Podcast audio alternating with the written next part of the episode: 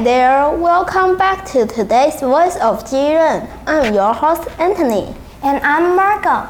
Anthony, have you ever thought about what do you want to be when you grow up? Yeah, of course. I want to be a Spider-Man. Haha, come on, be real. Alright, actually, I'm thinking about being a peace officer or a firefighter because I'm willing to help people in need. That's very kind of you. Thanks. What about you? What's your dream job? To be honest, I'm always dream of being a YouTuber. A YouTuber? Sounds cool. What will your video be about? All kinds of things. For example, I can sing, I can draw, I can eat a lot. Oh, and I can hold my breath in the water for two minutes. That's very impressive. Though you can do all sorts of activities on your channel, you better to focus on one thing.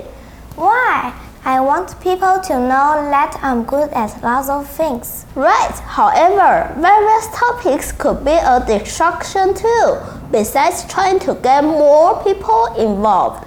Now I get it. I can't just upload random videos and hope for the best. Exactly.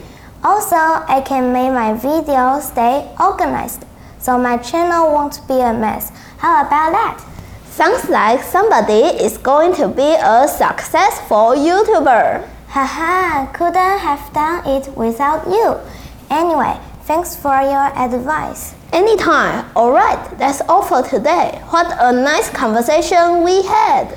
Let's discover more about dream jobs and stay tuned to next Tuesday's Voice of Jiren.